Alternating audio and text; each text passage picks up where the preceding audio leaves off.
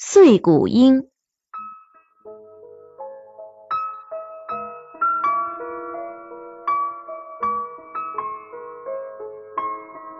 公元前四百五十六年的一天，埃斯库罗斯放下手中的羽毛笔，悠然的在雅典城郊散步。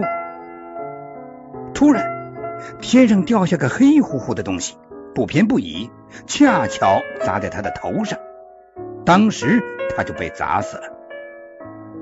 人们赶来时，只在现场发现了一只血肉模糊的乌龟。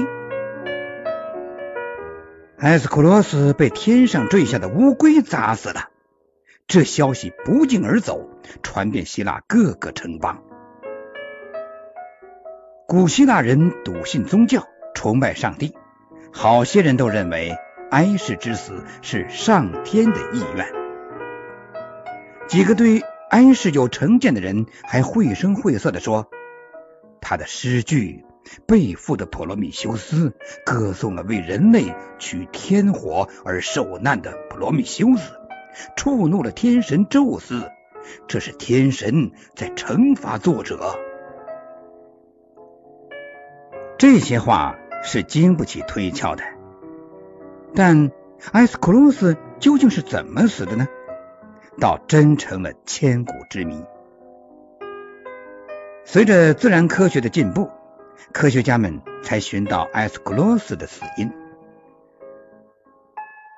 欧洲大陆有一种西班牙碎骨鹰，它的生活习性特殊，不吃肉，专门吃骨头。